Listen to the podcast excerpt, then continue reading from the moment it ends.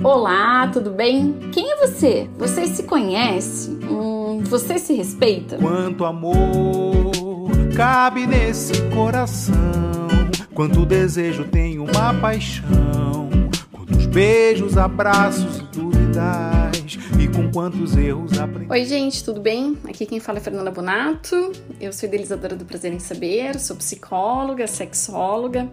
E no podcast de hoje a gente vai estar tá fazendo a parte 2, ressignificando a sexualidade após o câncer, junto com a Michelle Salek e com a doutora Carolina Nakano. Claro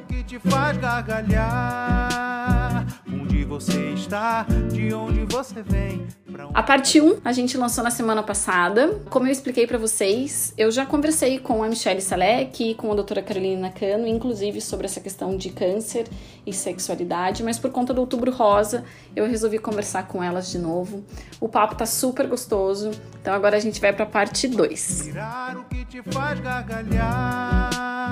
Onde você está, de onde você vem, para onde você vai. Quando a gente estava fazendo a pós em sexualidade, a gente via várias vulvas, vários pênis, assim, e eu sou daquelas que olham uma foto e falo, meu Deus, né? Eu me choco, assim, a minha área do cérebro do nojo é super ativada. E daí, a Carol sempre me ajudou nisso, porque eu falava assim, gente, não é possível que isso aconteça. Eu, Fernanda, com 32 anos, não tinha noção que poderia acontecer numa vulva e numa vagina na menopausa, porque nunca ninguém me explicou que com a mudança de Não. hormônios poderia ter a atrofia do canal vaginal, que poderia ter uma modificação é, da lubrificação. E assim, veja, eu sou uma mulher que estava com 30 anos e que não sabia disso. Então, quando, quando você comenta isso, assim, dessas modificações que acontecem no corpo diante do câncer, eu fico imaginando a quantidade de informação que a pessoa que está te acompanhando vai passar. E se você soubesse que isso acontecia na menopausa, talvez você pudesse entender com um pouco mais de clique, assim, tipo, tá, eu já soube que na menopausa ia acontecer aquilo, eu vou fazer um tratamento, pode acontecer isso comigo. Então, assim, é, é, é tanto fator que tem, assim, da gente, e tanta consequência negativa da gente não falar de sexualidade, que daí é isso que acontece, assim, você recebe uma informação e você sei lá, talvez você não assimile, você só vai assimilar na hora que você tá com aquele ressecamento vaginal, que é uma área de prazer se transformou numa área de dor mesmo, né? São duas coisas que se somam, né? Um desconhecimento sim. anterior com uma realidade que modifica naquele sim, momento, sim. né? Eu acho que é, é legal a gente falar disso, porque no consultório eu me preocupo muito com isso, assim, porque às vezes você tem 20 anos, 25, né? Atendo meninas de 13 até senhorinhas de 80. Então, quando fala com uma menina, né, uma mulher mais jovem, né, jamais ela vai pensar que ela vai para esse lugar, que nós iremos para esse lugar na menopausa, né? E eu costumo brincar que é mais ou menos assim, né? Vamos fazer de conta que nós três temos a mesma idade, tá? Aos 50, a gente vai para o deserto do Saara. A gente vai para o deserto do Saara. Isso significa que se a gente for para o deserto do Saara, a gente precisa se preparar, né? A menopausa é a mesma coisa, né? Como que eu me preparo para chegar lá? É óbvio que o nosso assunto não é menopausa, mas por que eu vou chegar nisso daqui a pouquinho? Mas existe um processo de envelhecimento, assim como a nossa pele do rosto, assim como a nossa mão, a nossa vagina também vai envelhecer né? É, é como se ela perdesse a função biológica dela, que seria ter uma relação para gerar um bebê. Então, o nosso, o nosso útero também atrofia, os nossos ovários atrofiam. Então, é, eu brinco que, assim, tem três lugares em que a mulher não consegue esconder a idade.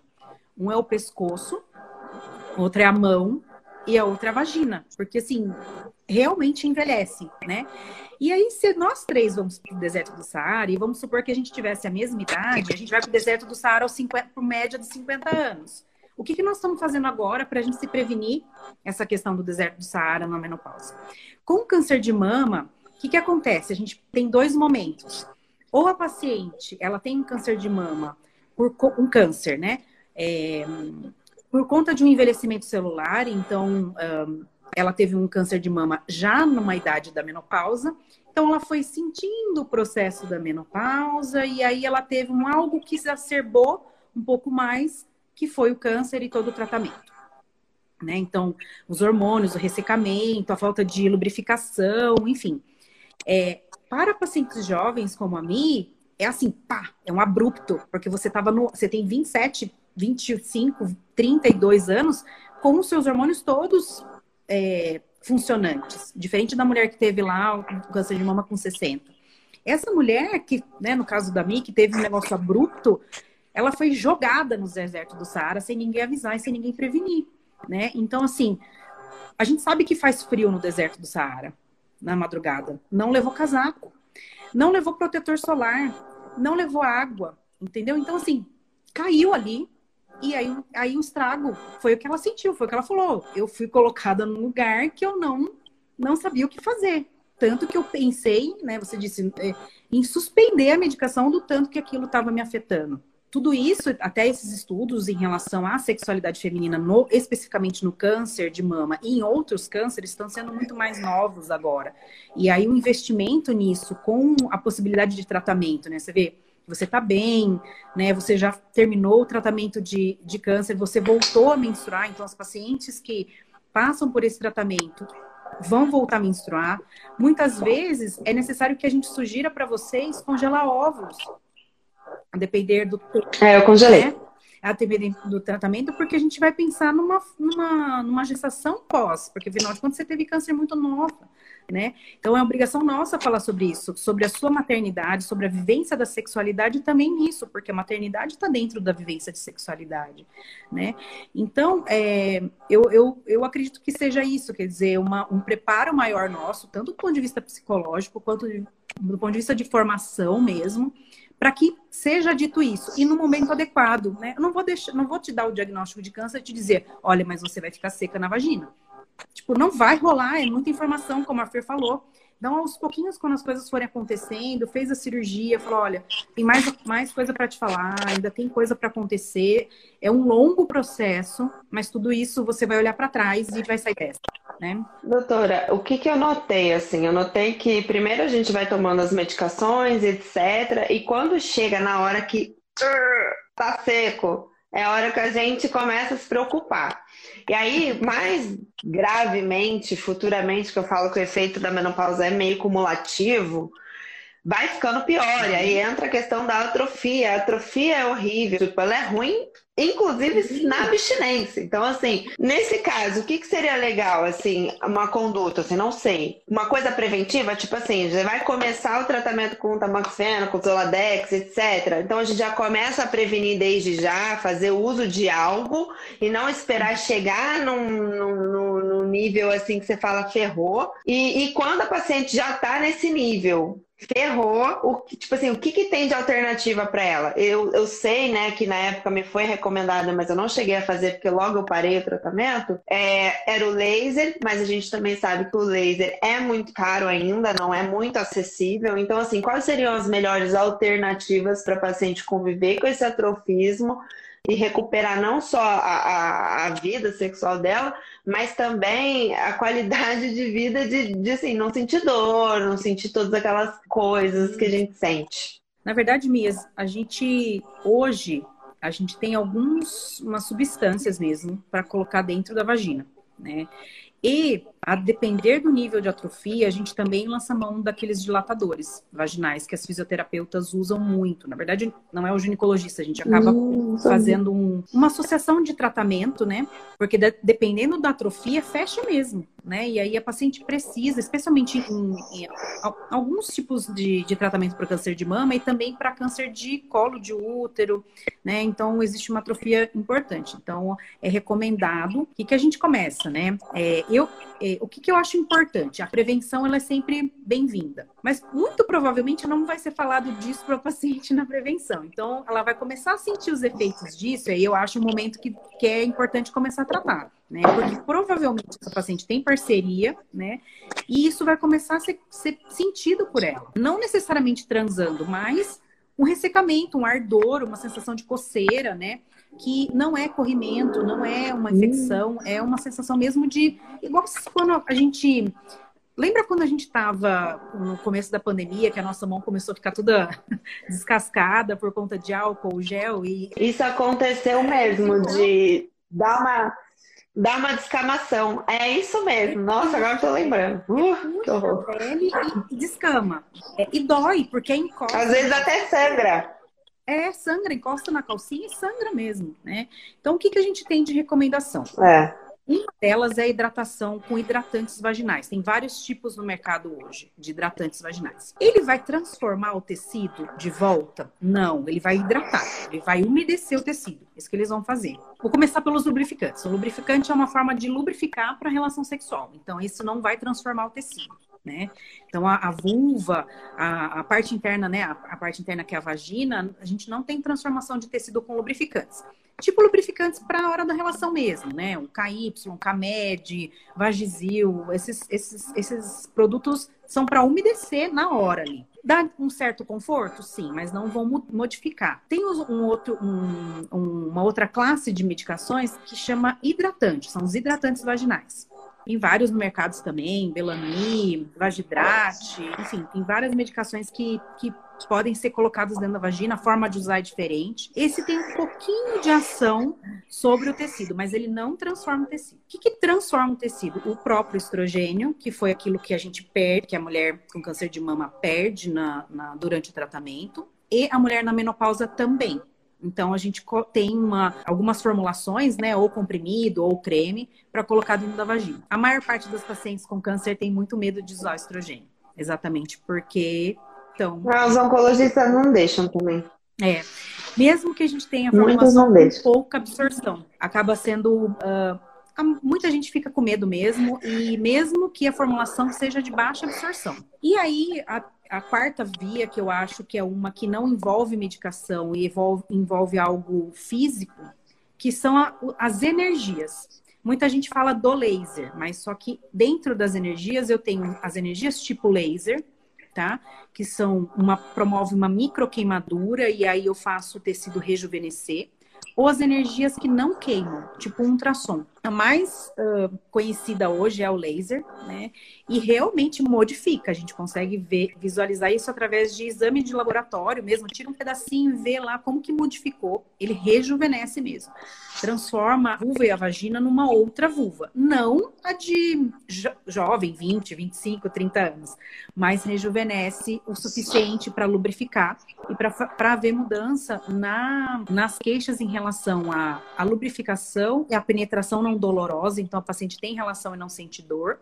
E muitas vezes, para fazer um processo inverso que eu falo para os pacientes, que é assim: maioria das vezes, a nossa, nosso desejo sexual, a maioria não, né? É, começa no cérebro. Né? Então não, não tá entre as pernas, não tá entre as genitálias, né? não tá na genitália, tá entre as orelhas. Então a gente pensa em sexo, a gente fantasia a atividade sexual, a gente vê um filme, a gente sonha, a gente lê, né? Então a partir daí é que a gente é, manda informações para o nosso corpo que a gente está com vontade, desejo, motivação para ter relação sexual. Com o laser, o que, que acontece? A paciente passa a sentir a vulva de outra maneira, muito mais úmida.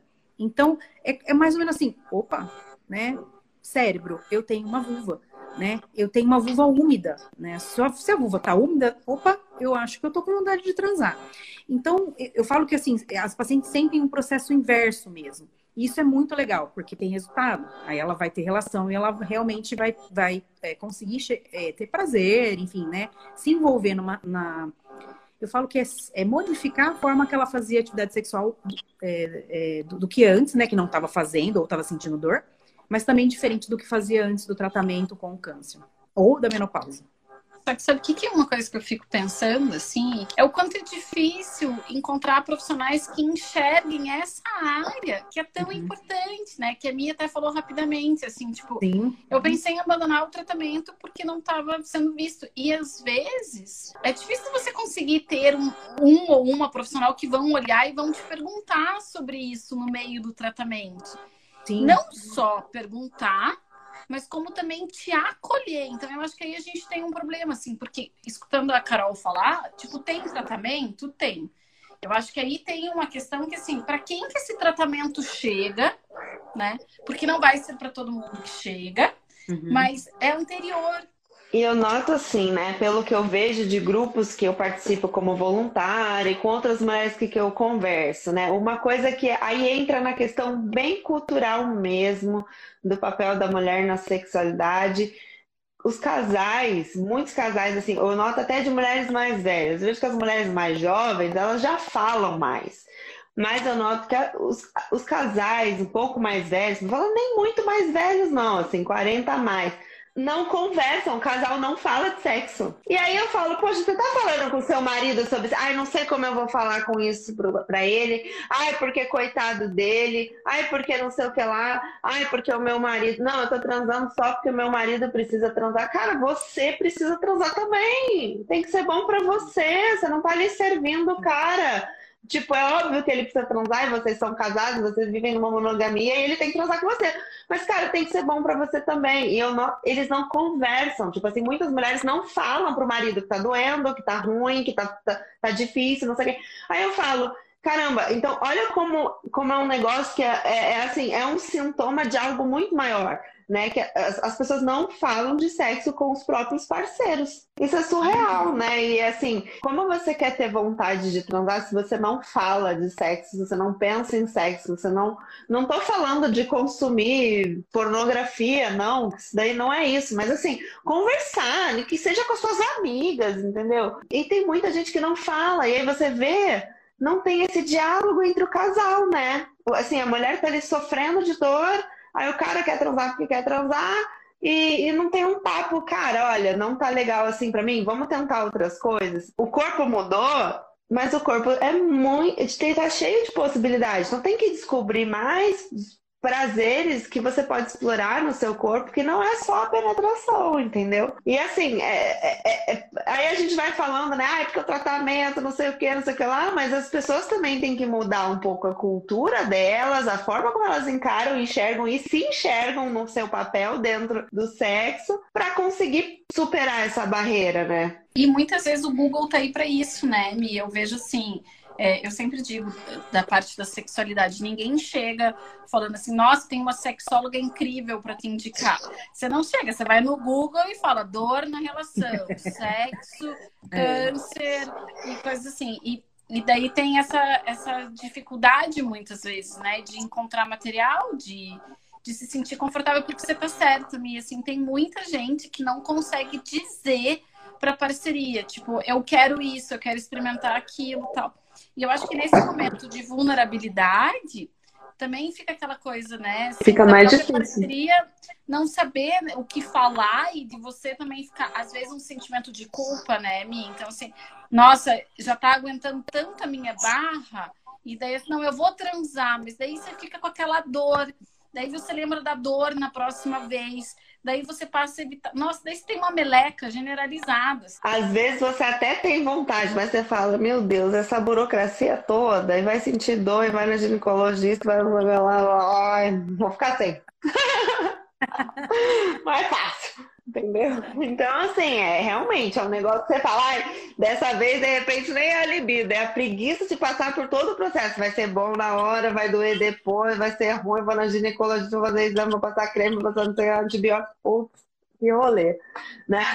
Tem que valer muito a pena. Mas, assim, é o tipo de coisa que você, às vezes eu olho e hoje em dia de fora eu penso que enfrentar esses problemas da, da, da, sexualidade, existe sim a parte, o que, que a gente pode fazer aqui para melhorar os sintomas físicos, mas existe muito o enfrentar o se conhecer olhar para si, olhar, entender o que, que gosta, saber o que gosta, saber como sente prazer, como chega no prazer, porque se você não sabe como você chega, não adianta botar na conta do outro, ah, que o cara ou a mulher não fez eu atingir meu ápice, mas você sabe fazer você mesmo? Atingir, você tem que saber, tem que conhecer, tem que falar, tem que conversar. Então, assim, eu noto que muitos desses problemas, a dificuldade do enfrentamento também passa pela falta de autoconhecimento, pela falta de enxergar o próprio papel dentro da sexualidade, enfim. É engraçado, uma vez eu atendi uma paciente que me encaminharam por perda da libido pós-câncer de mama. Aí eu fui conversando com ela e ela estava tendo relação, ela não estava tendo dor, examinei, não tinha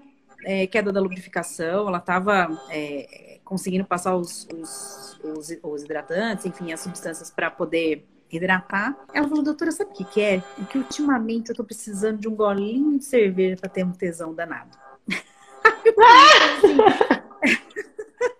Aí eu falei, aí quando até conversei né, com um colega, eu falei assim, olha, Aquela paciente não tem falta de tesão, não. Ela tem um tesão danado, viu? Ela sabe que ficou diferente, né?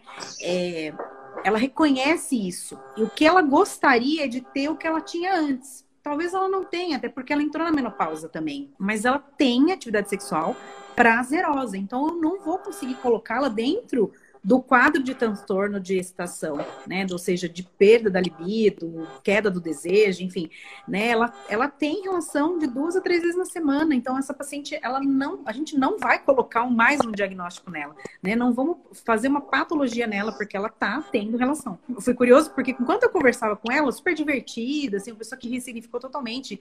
Acho que ela já tinha esse é, background dela, ou seja, ela já era uma pessoa bem bem, passou por um baque muito grande, assim e tal, e teve que mudar a forma como ela encarava a atividade sexual. E tava bom. Ela falou: não, doutora, tá, mas eu só acho que podia ser um pouquinho mais. Eu falei assim: não, pera lá, mas se tá bom, né? Vai modificar, né? Eu falei: realmente mudou, né? Foi muito interessante, assim, não, isso não é uma realidade da maioria, né? Aliás, a maioria é o contrário, né? É, tem sim uma. Chega, para vocês terem uma ideia, chega a 75% a queixa de disfunção sexual na, com câncer de mama, né? Em pacientes tratados com câncer de mama, de câncer de mama, né? Então, é, é alto, né? Então, a cada 10, 7 para 8 vão ter disfunção sexual. Passando pela a perda da libido, a dor na relação sexual, a falta de orgasmo. Então, isso é, um, é cíclico mesmo, é o que você falou, Mi. Quer dizer, a, a, a Fer também falou, quer dizer, você sentiu dor, você já fala, você já tive dor na, na outra, não tô nem com vontade porque vai ter dor, então eu não consigo ter desejo porque vou ter dor, né? Então fica uma coisa cíclica. É, então, então, isso era uma das coisas que me incomodava, porque assim, eu não tive perda da libido, eu sempre tive a, a, a libido, eu tinha vontade, eu queria, não sei o quê. Só que era sofrido e aquilo me uhum. machucava. E aquilo. É, gente, é assim, é que eu falo com muito bom humor porque eu sou assim na vida, mas assim, era o tipo de coisa que, cara, eu já cansei de chorar, de chorar e falar, cara, eu só queria me sentir mulher de verdade, de novo, como eu me sentia. Aquilo afetava a minha autoestima num nível que, que afetava o que eu pensava de mim, assim, sabe? Era um negócio sério. Eu queria que e, e, eu bato na tecla desse assunto, eu faço questão de trazer profissional para falar, porque eu queria que fosse tratado como coisa séria. Entendeu? Não é papo de tipo, ai, ah, tô aqui na internet falando que eu gosto de transar. Não, é, é sério. Isso afeta, afeta psicológico, afeta autoestima, afeta o que eu penso de mim, entendeu? De chorar. E às vezes eu, assim, sabe, eu sempre tive uma relação muito aberta com isso com a minha mãe. Eu conversei várias vezes com a minha mãe. Eu falei, cara, eu vou não quero mais saber dessa injeção, porque quantos anos da minha juventude eu vou perder? Eu sou uma mulher solteira, pô, eu sou, conheço gente, não sei o que, não, não, não me sinto à vontade, já deixei de sair, entendeu? De, de, de, de, conhecer cara legal, assim, porque eu falei, ah, não, pode pensar em ter que, sabe? Uhum. É, pode. Então, calma isso, tá afetando a minha vida, não é normal. E eu conheço outras tantas pessoas da minha idade, jovens, que passaram pelo tratamento, que deixam de sair, deixam de conhecer alguém legal, deixam de fazer coisas normais para mulheres solteiras normais de 20 e poucos anos por causa disso. Aí uhum. entra toda uma questão de tipo, como lidar com o corpo, também tem isso, né? Eu, eu tive uma cirurgia até que conservadora, perto de uma mastectomia. Então, assim, a minha aparência do seio, ela é normal, então não foi uma questão para mim. Mas eu conheço várias pessoas que falam, como é que eu vou tirar o sutiã e, não, e tenho uma cicatriz? Como é que eu, eu não tenho mamilo? Como é que faz? Como é que ressignifica isso? Como é que você fala isso para uma pessoa que você está conhecendo? Porque assim, realmente, as pessoas não têm noção. Você fala, ah, eu tive um câncer, não sei o quê. E não tem noção do que, que é de verdade, né? É, sabe que você diz um, um, negócio que é extremamente importante, é porque a gente não vê a sexualidade como sendo é, algo relacionado à saúde. E é. Uhum. Porque quando a gente pensa em sexualidade, a gente não vai estar pensando só em sexo. Claro que você é, ter isso, assim, passar a ter uma relação com o sexo, ao invés de ser prazer, ser algo relacionado à dor, é, é, é uma mudança horrível, né? Porque assim, eu sempre brinco, né, com os meus pacientes, eu falo, ah, se, a gente, se eu fosse a Marília Gabriela e te perguntasse sexo, qual é a primeira coisa que vem na tua cabeça? E muitas vezes é isso, antes era tipo tesão, e agora é tô fora, não quero disso. E muitas vezes a gente não vê isso, a gente não vê que quando a gente fala de sexualidade, eu vou estar falando de autoestima, eu vou estar falando de corpo, eu vou estar falando de amor, de amar, de ser amada, de ciúmes, de masturbação. É tanta coisa nesse grande dessa grande categoria que é a sexualidade, que também tem, o, também tem o prazer, também tem o tesão, mas que muitas vezes uhum. ali fica prejudicada por conta da questão uhum. do tratamento e de tudo mais, né? Então eu acho que é isso, é que porque a gente não liga sexualidade com saúde e, uhum. e, a relação é direta, é direta, né? E daí entra isso também, assim, mas, ai, se eu for falar sobre isso, o que que vão pensar, né? Tipo, será que eu não tô querendo demais? Não, não, você não, você tá querendo, na verdade, só ter a tua vida, você tá querendo ter prazer e, e, e não tem por que ter vergonha disso, né? A fisioterapia pélvica pode ser super indicada, no caso, em mulheres que estão passando por essa situação, né? Só que aí, uhum. gente, eu vou fazer um alerta para vocês. Busquem profissionais da área. Então, assim, muita gente fala sobre pompoarismo. Pompoarismo não é para todas as pessoas. Tem algumas pessoas que vão ser extremamente prejudicadas de fazer o pompoarismo por não terem passado por uma avaliação é, com um profissional qualificado. Então, assim, a fisioterapia pélvica pode muito bem ser utilizada e até me uma coisa que a gente já conversou também. Ah, e o leite, quando eu falo que existe o tratamento, mas não é para todo mundo, né? Então, existem até porque o laser acaba sendo muito caro, mas esses dilatadores é muito legal, porque a gente vê que tem profissionais da fisioterapia que, inclusive, é, elas adaptam alguns dilatadores para ter um custo mais é, muito mais acessível para as pessoas para tratar. E de repente você vai numa pessoa que fez um cursinho lá de, sei lá, 10 horas de pompoarismo que vai trabalhar com você e que vai ferrar com o que já pode estar ferrado, sabe? Sim, então, sim. acho que a Carol concorda com isso que eu tô falando, né, Carol? Sim, de que fisioterapia sim. pélvica pode ser uma ótima sugestão mas tomar cuidado com algumas intervenções. Uhum. Eu acho que as pessoas, às vezes, é, superficializam demais um conhecimento que é muito importante da, da musculatura pélvica, né? O, o pompoarismo, ele tem suas funções, mas em algumas situações ele não tem função, ele pode piorar a situação da musculatura. Né? Então, quando a gente está pensando em relaxamento, quando a gente está pensando em é, é, é, soltar a musculatura pélvica, o pompoarismo não está indicado. E às vezes as pessoas estão lá contraindo, porque o pompoarismo ele, ele faz um estímulo de contração, e a pessoa está piorando o, o, o, problema dela ao invés de melhorar, né? É justamente o contrário. Então, assim, os fisioterapeutas vão usar de recursos, inclusive de, de aparelhos mesmo, para soltar a musculatura. Então, é, é, é muito importante que seja visto o que é que a paciente tem? Porque às vezes ela tem uma contratura associada à atrofia, entendeu? Porque começou a ter dor aí, né? Fecha mais ainda. Ela já tem uma atrofia e a musculatura ainda né, é, é, faz uma questão de defesa ali na, na, na entrada da vagina. Então, a gente precisa fazer o, o, o tratamento correto, né? É, é, orientar um, um, bom profissional de fisioterapia pélvica para esse tratamento, sem dúvida. E eu acho que aí também entra uma coisa que é bem legal, que esses dias até eu fiz uma live com o Carlinhos, uhum. que é um psicólogo, que também é acupunturista, que a acupuntura muitas vezes também pode ajudar, né? Porque a gente vai assim, para uma parte da medicina chinesa. Uhum. Então, acho que é algo que é que acaba sendo difícil mesmo, assim, de que as pessoas às vezes não pensam que pode ajudar, mas pode ajudar, pode ajudar muito mesmo. A osteopatia também, viu, Fer? Muito por conta das contraturas musculares de coluna, pelve, né? A osteopatia também pode ajudar bastante, que também é feito pelo fisioterapeuta, né? Diante dessa falta de diálogo, eu acho importante a gente colocar isso para as pessoas, né? De que existem essas possibilidades realmente, porque às vezes é um a, a minha acho que pode falar mais disso, assim, é, é, parece que você não consegue ver a luz do fim do túnel, né? Uhum. Eu acho que fica, é, assim, eu passei pelas duas experiências, né? Desde, tipo, ter um relacionamento e, e, estar solteira. O que eu noto das pacientes que são solteiras é que elas acabam evitando conhecer pessoas, e isso, sem dúvida, afeta a vida delas, por conta de receio do que vai acontecer quando a relação sexual acontecer tantas outras vezes por conta das modificações do corpo, muitas vezes modificações da mama, não saber lidar com isso. Então, tipo assim, né?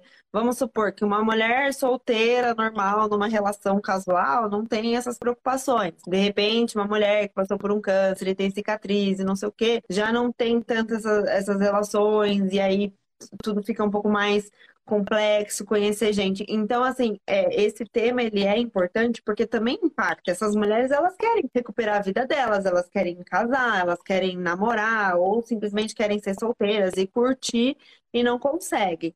Né, tem todas essas travas. Então, é um assunto realmente que eu acho que vale muito a pena ser sempre abordado e trazer outros pontos de vista, trazer forma de enfrentamento, né? Tem a questão da fisioterapia, tem a questão do laser, se a pessoa tem, tem essa condição, a questão da mente. Eu acho que, assim, resolvendo, resolvendo a questão é, física, que a gente sabe que não tem como ignorar, porque dói, porque, enfim, uma série de problemas, a questão mental, assim, eu acho que é um ponto realmente que as mulheres precisam dar uma atenção mesmo, porque às vezes fica muito precisando que a questão seja resolvida ali na hora, né? Ah, nos estímulos, nos estímulos físicos, mas muitas vezes o estímulo, como a Fernanda falou assim o tempo todo, foi é também o estímulo mental, né? O quanto você pensa em, sexo e o quanto você se conhece também. E uma coisa que eu acho legal também, até é, pra gente ir finalizando, porque eu sempre fico preocupada no horário, né? É, a turbulência, ela tá ali, é, mas é o que a Carol falou né? Uhum. O, o, prognóstico, na maior parte das vezes, ele é extremamente positivo. Positivo. Né? Quando depois que a turbulência passa, fica tudo fica mais tranquilo e tem tratamento. Uhum. A grande questão é você saber onde, você saber com quem, né? Uhum. Então, quando me fala assim, ah, hoje eu não tenho mais nenhum sintoma, é, hoje eu tô bem. Então, eu acho que é, é importante a gente saber, porque às vezes no momento da angústia e do desespero, né? Às vezes daquela coisa do porquê comigo, como é que minha vida vai ser. É, é, é lembrar que você está no meio da turbulência. É lembrar Sim. que você está ali naquele momento em que, infelizmente, você não tem muito controle, né? Você tem que confiar na pessoa que está te atendendo, você vai ter que confiar naquelas orientações. Se você não está sentindo confiança, busque uma segunda opinião, realmente. Uhum. E se vocês não souberem, assim, até foi bem interessante, porque eu tenho uma pessoa na minha família, eu, eu sempre publico as coisas que eu vou fazer, tal, e eu publiquei a, a, as lives que eu já fiz com a Carol e com a Michelle, assim, e uma delas nem mora em Curitiba, ela, ela falou assim, ai, mas eu moro perto de Campinas, me passa o telefone da Carol, né? Então a gente vai dando um jeito, assim. Nossa, sim, tem alguém sim. lá em Recife para me indicar.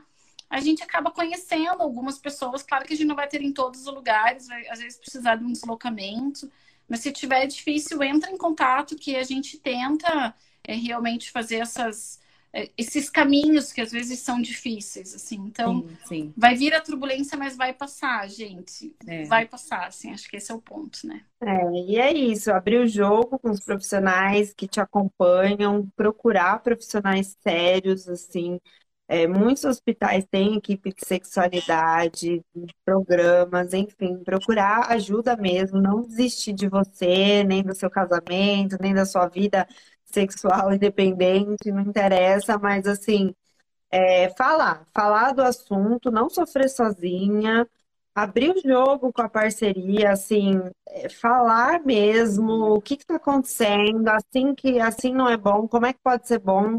Eu acho que o diálogo é a chave, assim, para enfrentar isso a dois ou com quem quer que você esteja enfrentando. Uhum. E não ignorar que isso é importante para você, se de fato for importante para você, não se sentir dando importância para algo que não tem importância porque tem. A gente já falou, né, o quanto quanto isso tem um efeito cascata em várias frentes da vida, se respeitar também. Se tá difícil, tal, não fazer porque tem que agradar ninguém, né? Se respeitar, procurar ajuda, se recuperar e que vale a pena. Eu concordo. Eu acho que só para complementar o que vocês falaram, que eu acho que vocês já colocaram os principais pontos, tudo, em relação a essa questão do, do, do, do saber comunicar isso. Porque muitas vezes a paciente também tem vergonha. E eu acho que a parte médica também é fazer essa pergunta, né? Como é que tá a vida sexual?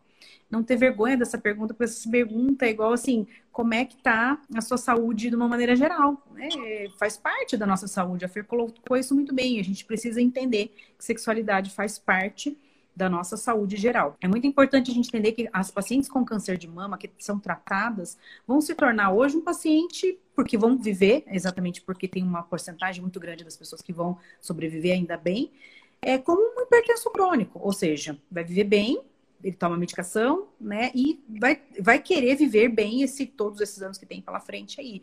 Então a gente tem assim uma, uma obrigação de questionar, eu acho, assim, uma, uma, uma, uma obrigação não, mas uma preocupação e um compromisso de questionar isso, né? E como me falou, procure ajuda, a Fer falou também, questione, peça segunda opinião, nova abordagem, é, hospitais ou, ou, serviços que tenham uh, profissionais aptos a, a falar isso. E uma coisa que eu acho muito interessante que tem sido minha. Eu tenho perseguido essa frase, essa frase não, essa expressão durante muito tempo. Não aceitar a palavra é normal como resposta, como primeira resposta. Não é legal falar isso, não receber isso, mas isso é normal. Não, peraí, eu não estou achando que é normal. Então, é esperado que você sinta isso? Sim. Então vamos entender o que, que você está sentindo para que a gente resolva o que você está sentindo aos poucos, à medida que as coisas forem acontecendo. Porque também não dá para resolver tudo de uma vez, né? É um processo, né? Um caminho. Então tem o caminho do tratamento, tem o caminho da aceitação, tem o caminho do luto, e aí tem o caminho da sexualidade. E não é normal a dor, o sangramento, a, a esfolar a vulva, a vagina, né? Então a gente, a gente tem que entender que existe tratamento e que tem ajuda para isso. É um instrumento essa nossa uhum. conversa aqui para tentar ajudar as pessoas. Brigadão. Uhum. E tem muita gente que não fez o autoexame por conta da pandemia. E mamografia e ultrassom é. e procure o médico. Isso. Tá beijo, bom? gente. Beijo. Beijo, tchau. Beijão. Tchau, tchau. Obrigada. De onde você vem, pra onde você vai, o que te agita, o que te grita, o que te aperta o peito, o que te faz suspirar, o que te faz gargalhar. Onde você está, de onde você vem, pra onde você vai. Eu sou a Fernanda. Prazer em saber de você.